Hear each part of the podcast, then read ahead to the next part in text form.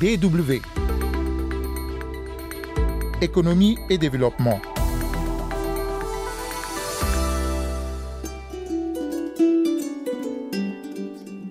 Au menu de ce numéro, le coton et le classement 2019 des pays producteurs africains. Avec une production record de plus de 700 000 tonnes, le Bénin s'est emparé de la couronne du champion, donc premier producteur de l'or blanc en Afrique, au détriment du Mali. Qu'est-ce qui explique justement la baisse de rendement de la production cotonnière malienne et comment s'est produite la renaissance de la filière au Bénin? Nous en parlerons dans la seconde partie. Mais avant, rendons-nous au Sénégal, le Sénégal qui est sur le point de devenir un grand producteur d'oignons. Malgré le déficit en infrastructures de conservation, la production locale annuelle, estimée à plus de 400 000 tonnes en 2018, couvre, selon les statistiques officielles, les besoins en consommation de la population. Quelle est l'importance de l'oignon pour les Sénégalais Que rapporte la filière oignon au pays? La réponse à travers ce reportage signé Robert Adé, notre correspondant à Dakar. Une odeur appétissante se dégage de la cuisine attenante au réfectoire de Marie-Cécile, une restauratrice sénégalaise basée à Dakar. Aujourd'hui, elle prépare du yassa au poisson accompagné de sauce à l'oignon. Pour moi, l'oignon a un bon goût. Ça donne euh, du goût à mes plats, ça relève les plats. Dans certains plats, je ne peux pas préparer sans oignon. Comme le yassa, le tchéboudion, le mafé, on met toujours de l'oignon. Sheila, une cliente togolaise de Marie-Cécile, renchérit. Oignon Sénégal, c'est bon. Parce que ça, même si tu mets dans la sauce, si tu es comme 2 kilos, tu sens qu'on on préparait ici. Après le déjeuner, nous mettons le cap vers Castor, le marché le plus proche, là où l'oignon est toujours disponible et moins cher. Le kilo, il y a 300, il y a 350. Pour le moment, 25 kilos, 7000 francs. Mais les gros sacs, on le pèse. Le kilo, ça coûte 225, 250. Non, par semaine, on peut acheter 1000 sacs ou 300 sacs, 400 sacs, beaucoup, beaucoup. Hein. Dans ce moment, on aura 300 000, 400 000. On peut, on peut, de petit à petit, l'oiseau fait son nid.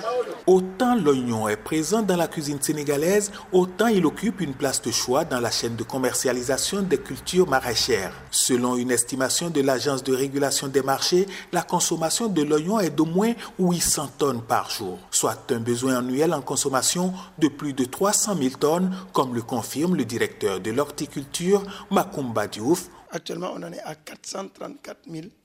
L'État a accompagné cette filière, a voulu que cette filière, qu'on peut appeler une filière de grande consommation, un peu comme la pomme de terre et la carotte, utilisée par le commun des Sénégalais, a voulu qu'on ait notre autosuffisance. C'est fait. En termes de volume ou de quantité, c'est réglé ça. On produit plus qu'on a besoin. Et ça, ça a été une volonté politique.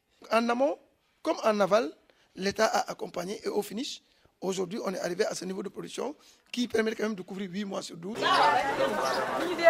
Avec un chiffre d'affaires qui tourne autour de 35 milliards de francs CFA d'après les statistiques de l'Agence de régulation des marchés, la production locale ne parvient pas encore à couvrir les besoins annuels des consommateurs. Makumba Diouf. La raison est bien simple, c'est qu'il y a quelque part un déficit d'étalement de la production qui se fait pendant une période, on va dire, février au plus tôt, fin février, à disons avril-mai, la période de production de l'oignon. Du coup, il fallait, pour couvrir 12 mois sur 12, assurer en termes d'infrastructure une capacité installée qui permettrait de conserver cet oignon pour le reste de l'année.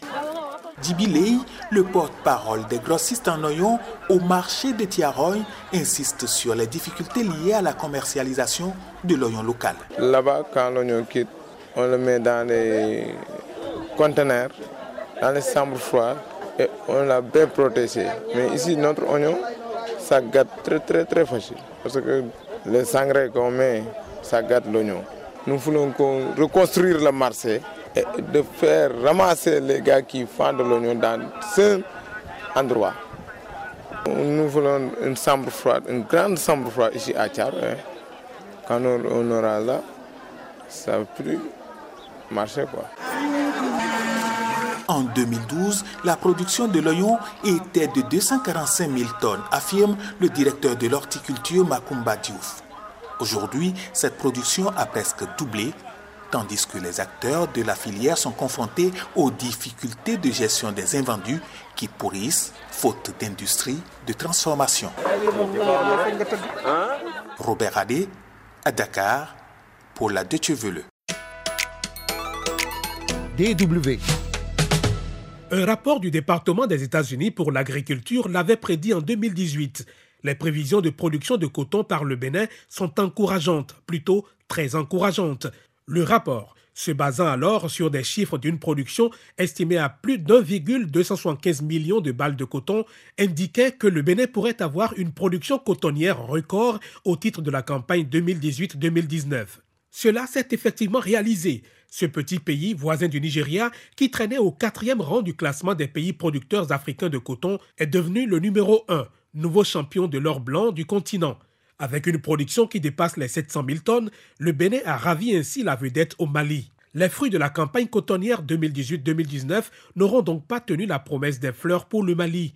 Qu'est-ce qui explique cette baisse de rendement? Écoutons Raymond Dansoko, il est le coordonnateur de la Confédération des sociétés coopératives de coton du Mali très difficile de la campagne. Et aussi, en fin de campagne, on a eu des pluies qui se sont prolongées, ce qui a fait que non seulement il y avait des semis tardifs, et puis encore la poursuite des pluies au mois d'octobre a engendré des pertes au niveau des semis précoces, surtout dans la zone sud Sikasso, qui est le bastion de la production cotonnière. Donc tous ces effets cumulés, on a constaté des effets de pourriture des capsules de base et des inondations. Il y a eu plus de 33 000 hectares de coton perdus à cause de l'inondation, si bien que nos espoirs quand même ont tablé sur les 750 000 tonnes comme prévision. Et au bout du rouleau, on n'a eu que 657 000 tonnes.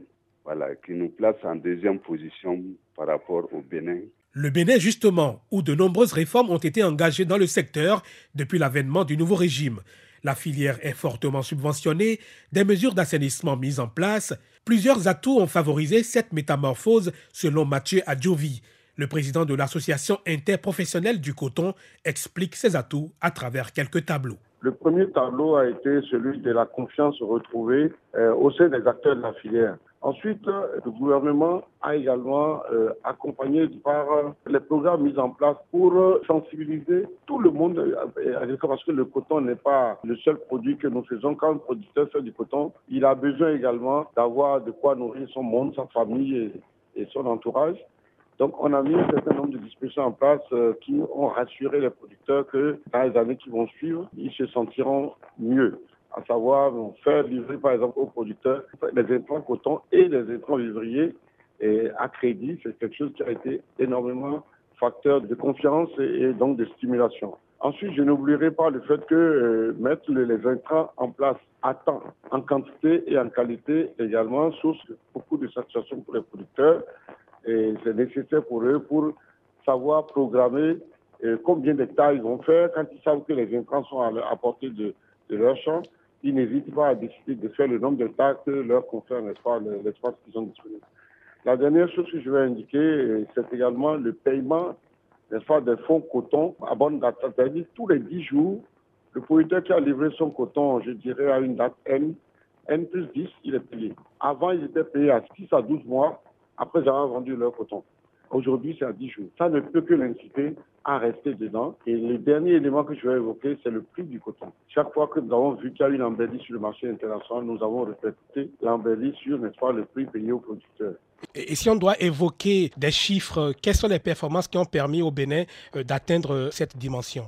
Nous sommes premiers aujourd'hui en ayant une superficie euh, nationale qui est très limitée. Ça veut dire que nous avons agi sur les rendements à l'hectare. C'est le facteur clé de la réussite. La campagne 2015-2016, le Bénin a eu 269 000 tonnes de production pour un rendement à l'hectare de 877 kg. En 2016-2017, nous sommes passés de 269 000 tonnes à 451 000 tonnes de production, soit un rendement à l'hectare de 1 tonne 76. Et l'année d'après, en 2017-2018, nous sommes passés à une production de 597 000 tonnes pour un rendement à l'hectare de 1 tonne 126. Vous constatez donc à la lecture de chiffres que le travail de fond a été fait sur le rendement à l'État. On a intensifié la production cotonnière tout en encourageant les producteurs, ceux qui sont encore dans des zones où ils ont abandonné le coton, à reprendre la production cotonnière. Donc on a augmenté les superficies, mais en augmentant les superficies dans les zones où il y avait encore des possibilités, n'est-ce pas, d'extension, nous avons insisté sur l'utilisation à bon escient des itinéraires techniques, à savoir travailler sur le rendement, donc pour que les gens puissent avoir des rendements à l'hectare plus importants. Et en ayant des rendements à l'hectare plus importants, les revenus sont plus importants pour le producteur. Beaucoup pensent euh, que les populations béninoises ne jouissent pas comme cela se doit des fruits de cette filière. Alors, à quoi servent les retombées de la production cotonnière au Bénin? Écoutez, moi, je suis sur les champs, je passe dans les régions de production, les fortes régions de production de coton. J'ai vu des changements qui sont des changements significatifs. Et je vous invite, si vous passez au Bénin la prochaine fois, à faire le voyage avec moi pour aller dans la Librairie vous verrez que l'habitat des cotonniers a complètement changé. Et ensuite, vous constatez qu'au niveau des champs, la plupart des producteurs sont en demande de tracteurs et de motoculteurs. Nous avons constaté également que beaucoup de producteurs constitués en, coopérative demandent à construire des centres de santé pour leurs habitants. En dehors de cela, il y a ce qu'on appelle la taxe de développement local qui est prélevée par la mairie sur chaque tonne de coton vendu et qui sert, n'est-ce pas, à l'aménagement du territoire cotonnier dans lequel les producteurs sont. Le Bénin est donc leader du coton africain, une place que le Mali est d'ores et déjà déterminé à reconquérir. D'une manière générale, les sociétés cotonnières africaines sont confrontées à une baisse des rendements. Et là, il a été constaté que nos sols sont acides. Et nous comptons corriger cette acidité avec l'utilisation de la chaux agricole et du phosphate naturel granulé. Donc, par rapport aux ambitions volontaristes aussi de nos plus hautes autorités, qui nous ont consigné de produire au moins un million de tonnes, nous avons engrangé beaucoup de dispositions pour pouvoir faire cette production-là. Et nous comptons reprendre notre première place.